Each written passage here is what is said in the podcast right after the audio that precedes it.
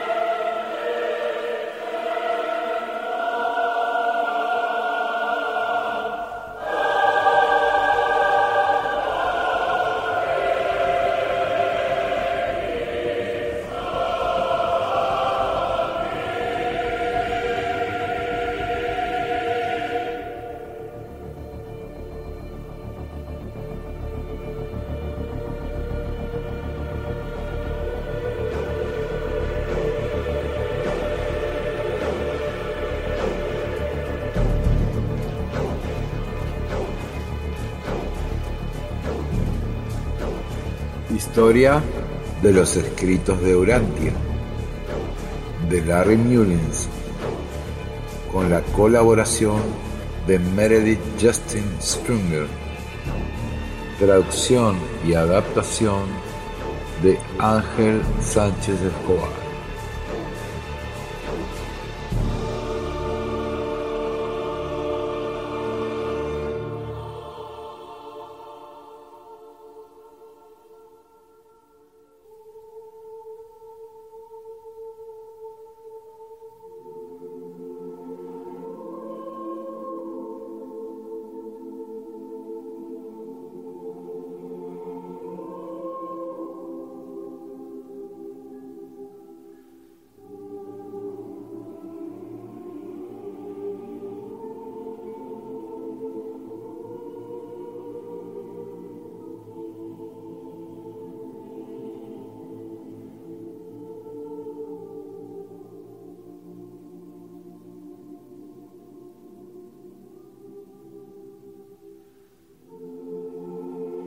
Capítulo 3. Le ha sucedido algo a mi esposo.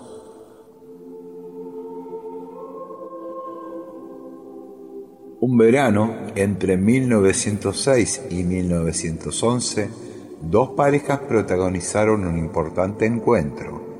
Sabemos que una de ellas eran los doctores William Sadler y Lena Sadler, su esposa, pero no sabemos la identidad de la otra pareja. Lo que sucedió iba a alterar por completo las vidas de estas cuatro personas y tendría consecuencias que todavía, después de casi un siglo, no se comprenden del todo. Se ha especulado mucho sobre la fecha y las características de este encuentro. El año 1911 está documentado por dos referencias del apéndice Travesuras de la Mente. Sadler afirma que inició este caso en, entre comillas, el verano de 1911 y que en el momento de publicarse este libro, 1929, ya llevaba, entre comillas, 18 años de estudio de este caso, es decir, 1911.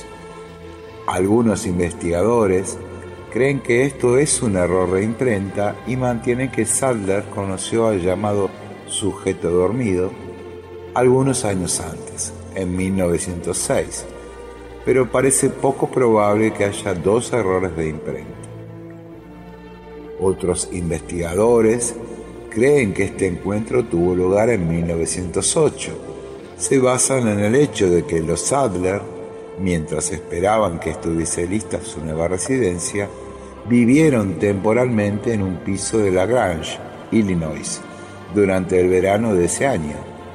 Esta residencia provisional parece que ocurrió una sola vez, por lo que confirma la versión de la descripción que hace Sadler de este trascendental acontecimiento que Harold Sherman desveló. Sherman se basa en una conversación mantenida junto con su esposa, periodista como él, con el mismo Sadler en agosto de 1942, en la que el doctor le había comentado que el primer encuentro con el sujeto durmiente había sido, entre comillas, 35 años antes, lo que podría encajar con una fecha anterior. Se ha intentado repetidamente establecer la fecha de este primer contacto a partir de la localización temporal de las distintas residencias de los Sadler.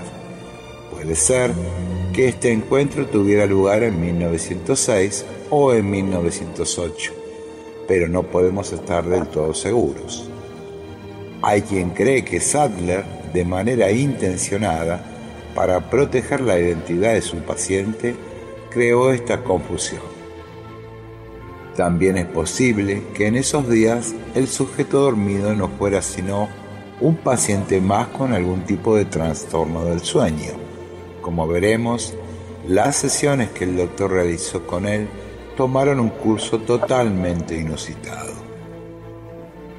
Hay también otras personas que, con la intención de desacreditar la autenticidad de los escritos, han realizado detalladas biografías de Sadler y de otros miembros de la Comisión de Contacto, pero más que establecer fechas exactas y realizar exhaustivas biografías, nuestro deseo es el de rastrear el auténtico desarrollo histórico de la revelación.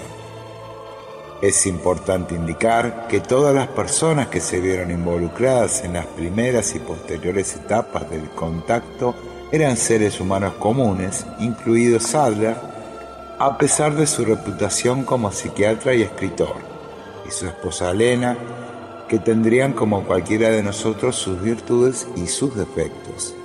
Según mi propia experiencia, nadie vinculado al movimiento urantiano goza de ningún estado espiritual privilegiado ni de ningún, entre comillas, poder especial.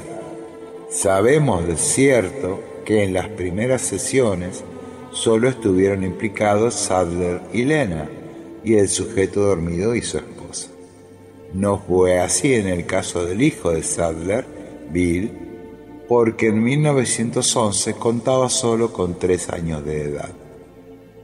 En el apéndice mencionado de Travesuras de la Mente, Sadler indica que para 1929 ya había realizado unas 250 sesiones con el sujeto dormido. Solo tenemos su testimonio respecto a los sucesos acontecidos antes del inicio del foro y el aumento de número de miembros de la comisión de contacto. Era comienzo de los años 20. Más adelante veremos los cambios que se iban produciendo a medida que crecía el número de personas implicadas. Aunque el doctor Sadler da apenas información escrita de los acontecimientos iniciales que condujeron a la revelación, Meredith Sprunger sí lo hace. Y mucha de ella precisamente a partir de su contacto personal con el doctor. Sherman, que manifestaba tener poderes paranormales, también se refiere a los primeros contactos en su libro Cómo saber en qué creer de 1976 y aunque su objetivo principal es cuestionar la credibilidad del Dr. Sadler y manifestar su visión de los fenómenos paranormales, ofrece unos datos que guardan un paralelismo con los que ofrecen Sprunger y Caroline Kendall. Kendall, durante un breve espacio de tiempo, había trabajado para Sadler como recepcionista y con posterioridad ha estado muy vinculada a la Fundación Urantia. Ella recuerda que cuando tenía casi 19 años, en 1951, Sadler le contó la historia del sujeto dormido y afirma que era, entre comillas, esencialmente la misma que se narra en el libro de Sherman. Mi propio relato de estos primeros contactos se basa en los datos dados por Sherman comprobados y modificados a partir de la información de Meredith y en mis propios recuerdos de conversaciones mantenidas a lo largo de los años con Clyde Bedell y Beckerly Elliott. Lagrange, Illinois, entre 1906 y 1911. Si tomamos por tanto como medio la fecha de 1908 para los primeros contactos, veremos a William Sadler con 33 años, a su esposa Lena y un recién nacido Bill Sadler viviendo en los alrededores del viejo Chicago de manera temporal en un piso amueblado y esperando a que su nueva residencia estuviera lista para mudarse. Los documentos que tenemos nos dicen que una noche, al final del verano, alguien llamó a la puerta de los Sadler. Se trataba de una señora que vivía en el piso de abajo y que sabía que eran médicos. La señora preguntó, ¿pueden venir abajo conmigo? Algo le ha ocurrido a mi marido se ha quedado dormido y respira de manera muy extraña. No puedo despertarlo. Los Sadler se pusieron sus batas y sus zapatillas y siguieron a la angustiada mujer hasta su piso. En el dormitorio encontraron a un hombre de mediana edad tendido en la cama. Parecía dormido, pero su respiración era descompasada. Inhalaba dos bocanadas rápidas de aire y luego paraba de respirar por un intervalo que resultaba alarmante. Sadler rápidamente le tomó el pulso y se sorprendió al encontrarlo normal. Sin embargo, el sueño de la persona parecía bastante profundo. El doctor intentó varias veces despertarlo sin conseguirlo, por lo que tuvieron que optar por desistir y esperar. Durante la hora aproximada que tuvieron que esperar, aquella persona realizó varios movimientos violentos. Entonces de repente se incorporó y miró alrededor. ¿Quiénes son estas personas? preguntó a su esposa. Son unos doctores que han bajado porque no había forma de despertarte de tu sueño, le explicó. ¿Qué? ¿Qué ha sucedido? ¿Pasa algo? dijo aturdido. ¿Cómo se siente? le preguntó Sadler. Me siento bien, le respondió. ¿Con qué soñaba? le pregunta Sadler nuevamente. ¿Por qué? Con nada, le contestó. Pero ha estado pegando saltos en la cama, le dijo Sadler. No recuerdo nada de eso, le contestó. Me siento bien. Tras una corta charla, Sadler le dijo, Mire, creo que sería conveniente que viniese mañana para que le hagamos un examen médico completo. Lo que ha pasado resulta muy poco común y tenemos que asegurarnos de que no se trata de nada importante. Al día siguiente, Sadler le hizo un detallado examen médico y le encontró en excelentes condiciones físicas. Tras hacer esto, investigó en la historia clínica de la familia y comprobó que no había antecedentes de ninguna enfermedad mental ni de epilepsia. Le sugirió entonces que se sometiera durante algún tiempo a observación, a lo que éste accedió. Varias semanas después, aquella señora llamó una vez más a los Sadler para decirles que su esposo se había sumido de nuevo en aquel peculiar sueño. Estos acudieron otra vez y le encontraron en el mismo estado de sueño profundo que en la ocasión anterior. Intentaron incorporarle, incluso pinchándole, pero no tuvieron éxito. Afortunadamente, su pulso era normal durante aquella secuencia de respiración y de movimientos anormales. No parecía existir peligro alguno para su vida mientras estaba en aquel extraordinario estado. Entonces, ante la extrañeza de los doctores, se despertó, ajeno por completo a su extraño comportamiento durante el sueño.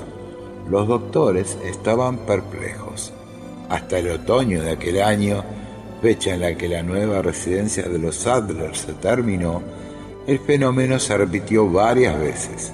Como el contrato de arrendamiento de aquel matrimonio vencía al mismo tiempo, decidieron también mudarse para estar cerca de los Sadler. Sería en aquella nueva residencia cuando el extraño sueño del paciente se tornaría incluso más desconcertante y sorprendente.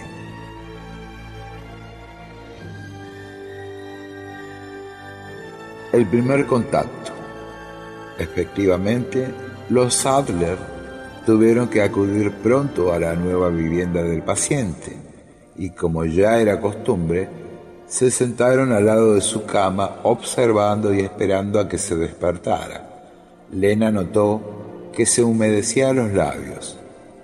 Quizás quiere decir algo, podríamos hacerle una pregunta, dijo. ¿Cómo se siente?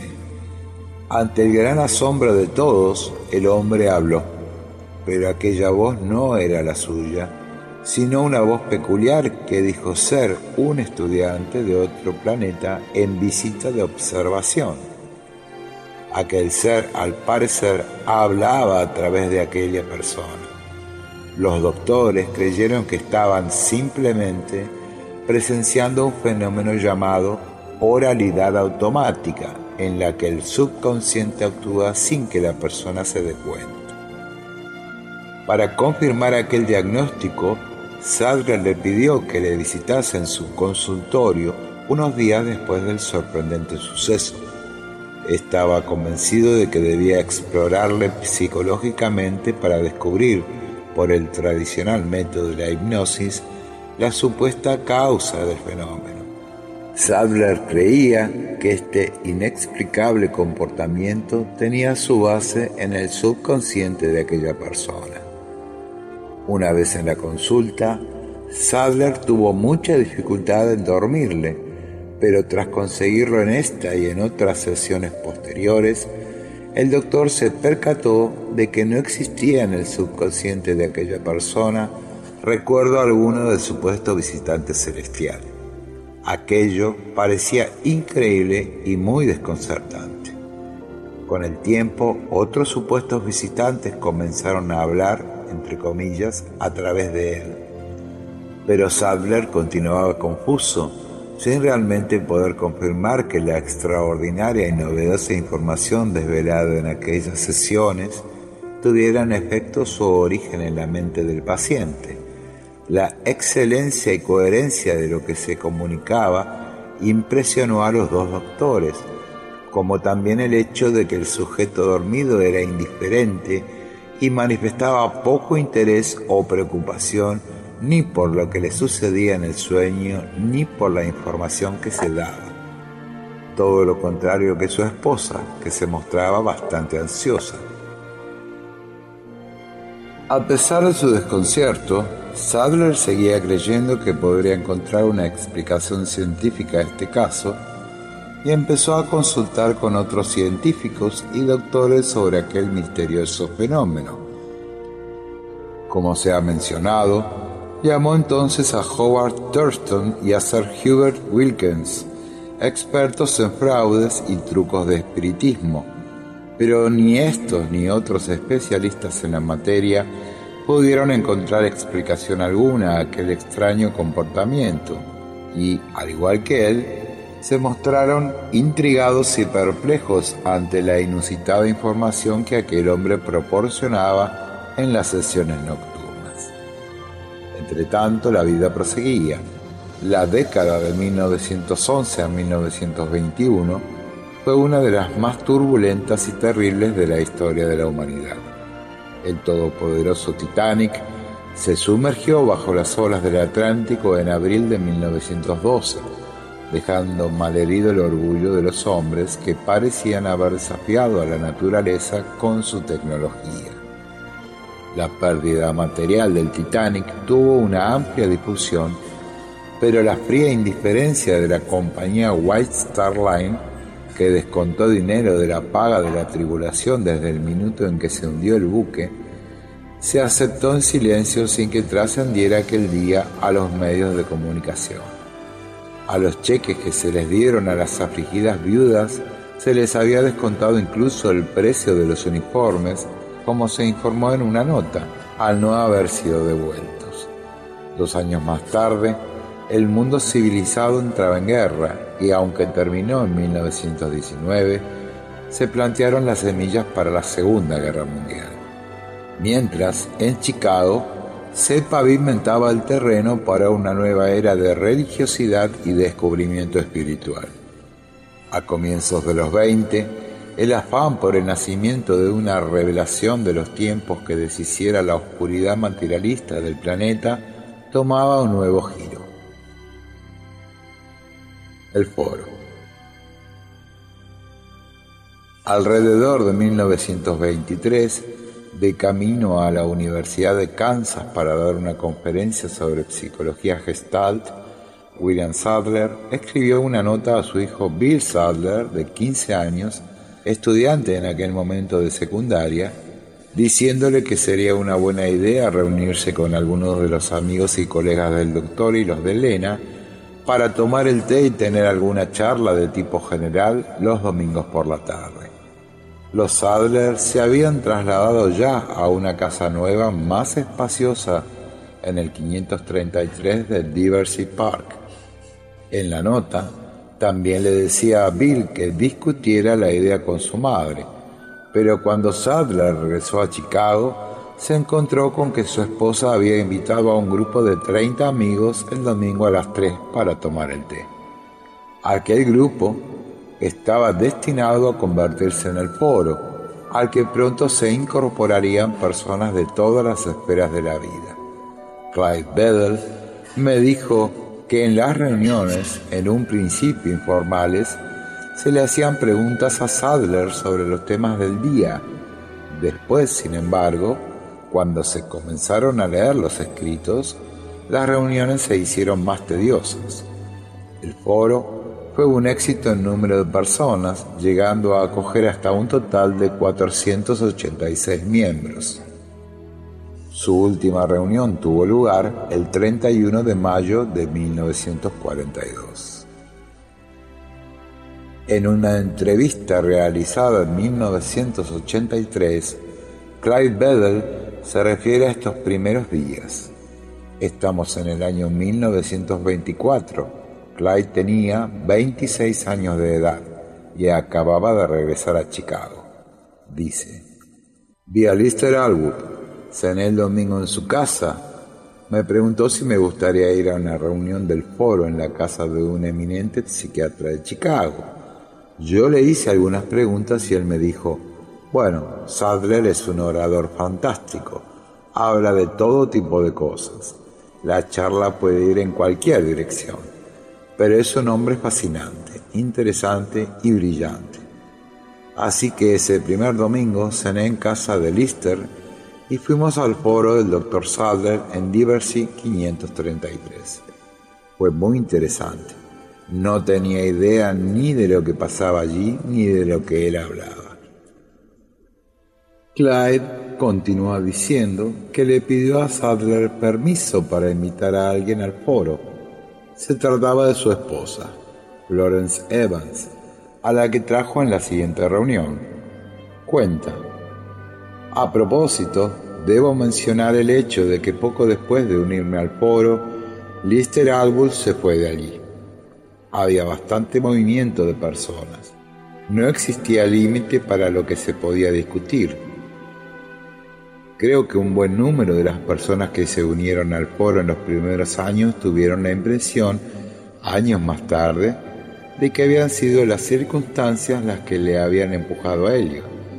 Si ese era el caso, lo que ocurrió antes de que los escritos empezaran a llegar no tenía mayor importancia. Es extraño, pero no recuerdas muchas de las cosas que crees deberías poder recordar. ¿En qué año comenzaron a llegar los escritos? No lo sé. Si hubiésemos sabido que aquello era una revelación de los tiempos, habríamos llevado un diario. A medida que en el foro se comenzaban a discutir distintos temas, Sadler continuaba con su afán por descubrir el origen de aquellas desconcertantes manifestaciones nocturnas del sujeto dormido. Él y su esposa habían comenzado a preparar preguntas diferentes sobre el universo para formulárselas en cuanto se presentara la ocasión. El doctor, de forma privada, desarrolló una especie de cuestionario con 52 preguntas especialmente difíciles, las cuales memorizó. A Sadler se le por su increíble memoria fotográfica para ver si los visitantes, entre comillas, podían adivinarlas. De acuerdo con Sprunger, Sadler no creía en la telepatía. Poco después, en una de las sesiones nocturnas con el sujeto, Sadler y Lena se toparon con un ser particularmente electrizante, entre comillas, que afirmaba ser de un remoto planeta. Este ser les suscitó un gran interés por sus comentarios. Cuando estaban a punto de irse, Sadler lo desafió diciéndole, ¿Cómo puedes probar que eres quien dice ser? Este le respondió, no puedo probarlo, pero tú no puedes probar lo contrario. El ser entonces dejó atónitos a ambos doctores diciendo, sin embargo, acabo de recibir permiso para contestarte a 46 de las 52 preguntas que tienes en la mente. Lena dijo sorprendida, pero ¿por qué Will? Tú no tienes esas preguntas, ¿no es verdad?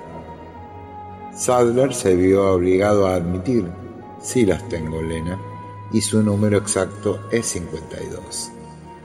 Aquel increíble ser, tal como había prometido, comenzó entonces a dar respuestas a aquellas 46 preguntas. Entonces hizo una advertencia y dijo, si supieran con quién están en contacto, no me harían preguntas tan triviales, sino preguntas cuyas respuestas fueran de un valor supremo para la raza humana. La comisión de contacto.